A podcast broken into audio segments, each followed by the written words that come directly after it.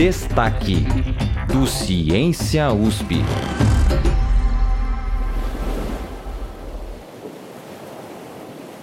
Quando você era criança e entrou na água pela primeira vez, provavelmente percebeu que se você falasse embaixo d'água, sairia som, mas ele soaria bem eh, diferente.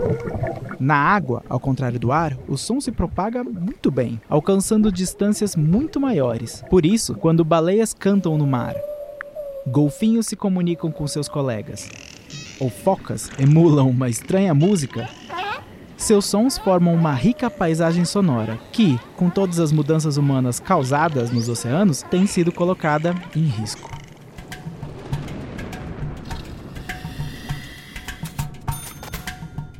Eu sou o Denis Pacheco e no destaque do Ciência USP de hoje, o assunto gira em torno de uma pesquisa recente que revelou que os humanos estão poluindo os mares com som, enquanto o aquecimento das águas tem mudado a forma como esse ruído se propaga. Em um artigo publicado no periódico Earth's Future, uma equipe internacional de pesquisadores apontou que as mudanças na salinidade, temperatura e pressão alteram o som do mar e tem impactos ainda pouco conhecidos na ecologia marinha. Para explicar o que essas situações significam e quais são as suas principais consequências, a repórter Gabriele Koga conversou com o professor do Instituto Oceanográfico da USP e coordenador da cátedra Unesco para a Sustentabilidade do Oceano, Alexander Turra.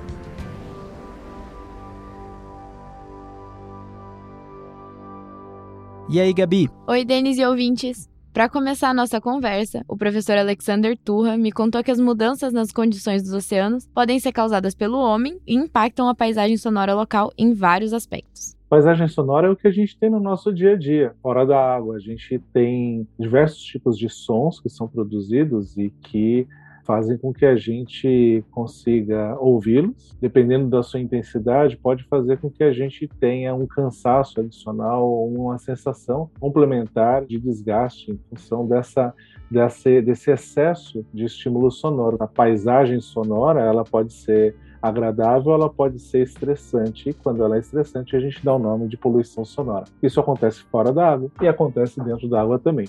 Aliás, pior dentro da água porque o som se propaga de uma forma muito mais rápida lá, né? Ou seja, ele percorre inclusive áreas maiores do que fora da água. O novo estudo também mostrou que as modificações na temperatura, pressão e salinidade influenciam a maneira como o som se propaga na água. Esses fatores compõem meios que podem ou não potencializar, facilitar e permitir que esse som seja disperso de uma forma mais ou menos abrangente. Tem a temperatura mudando em função do aquecimento do planeta, a salinidade acaba mudando em função da chuva ser aumentada em algumas regiões, né? e a gente tem previsões de que a pluviosidade vai aumentar, e com isso você tem mais água doce entrando no mar, ou mesmo o derretimento das calotas polares. Você tem mudanças variadas em diferentes localidades. Já a pressão, ela tende a mudar, e isso ocorre naturalmente na medida em que a gente vai para áreas mais profundas do oceano. E aí a gente tem um exemplo da temperatura, que faz com que esse som se propague mais rapidamente na medida em que a temperatura aumente. E aí, com o aumento da temperatura do planeta por conta das mudanças climáticas globais, a gente já pode antecipar que esses sons eles vão poder se propagar mais amplamente. Isso a gente está falando de um som produzido por uma baleia, por exemplo, ou um som produzido por um agente que a gente pode entender como estressante, como o barulho de um navio ou uma atividade sísmica feita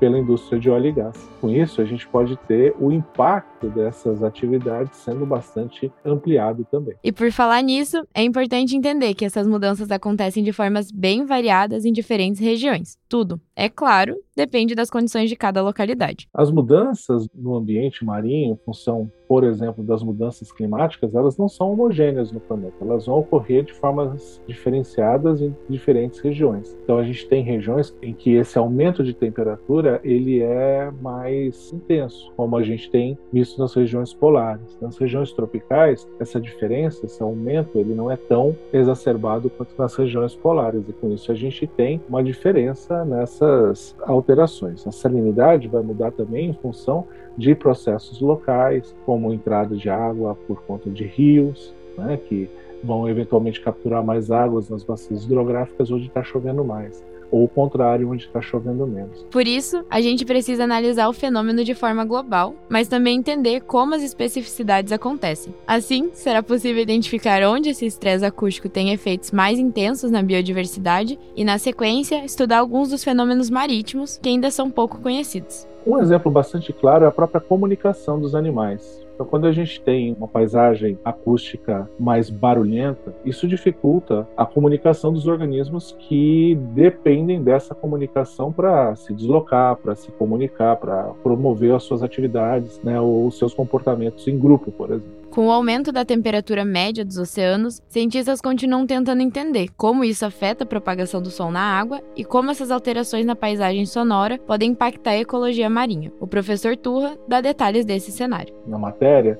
mostra uma rede de hidrofones, que são aparelhos que captam esse som embaixo da água, sendo utilizados para identificar e localizar a presença de mamíferos marinhos numa região e, com isso, criar um mecanismo para que as embarcações de transporte marítimo, por exemplo, desviem as suas rotas para evitar uma das grandes causas de mortalidade desses grandes animais, né, o choque com embarcações. E com isso você cria um sistema que vai então fazer uma leitura dessa informação e vai então criar um, uma estratégia para minimizar esse impacto. Por outro lado, a gente pode usar também essa informação para gerenciar outras atividades humanas que produzem sons. Então nós temos aí essa atividade sísmica, que é uma atividade que acaba tendo um impacto muito grande nesses organismos marinhos, especialmente esses que usam a ecolocalização. Essa atividade sísmica ela pode ter sua, o seu sinal propagado muito mais amplamente numa situação de mar mais aquecido, e com isso você vai ter então uma tendência de diminuição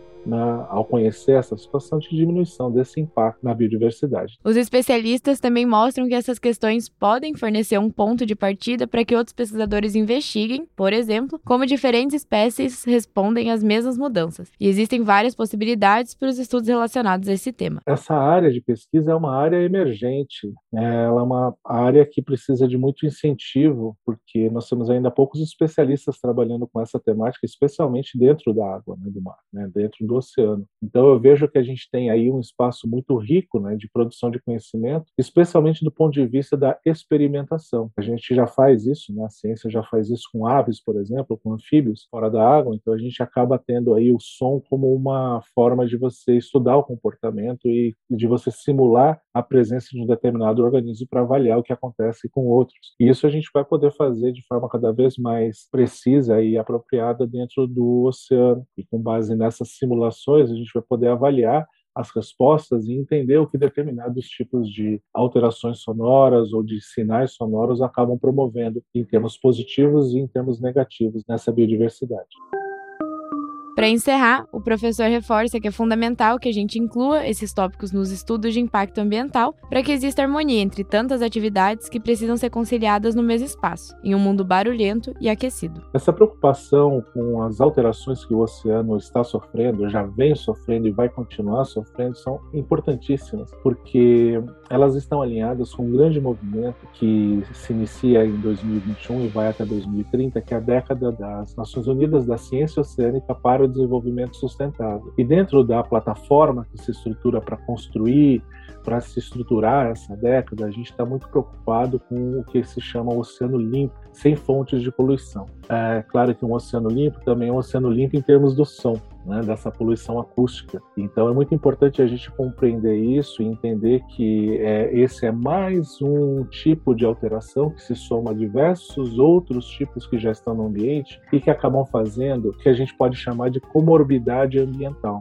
Então pensar e compreender essa paisagem acústica e a poluição sonora na água é fundamental para que a gente consiga ter esse oceano limpo e, com isso, potencializar que diferentes tipos de situações, de atividades humanas possam ocorrer na medida em que a nossa né, biodiversidade marinha esteja preservada.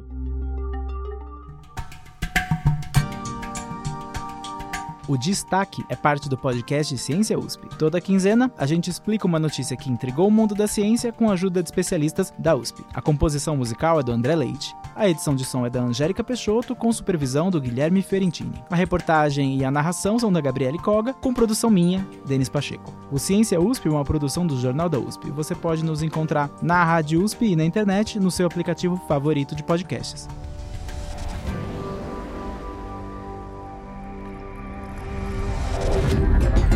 Destaque do Ciência USP.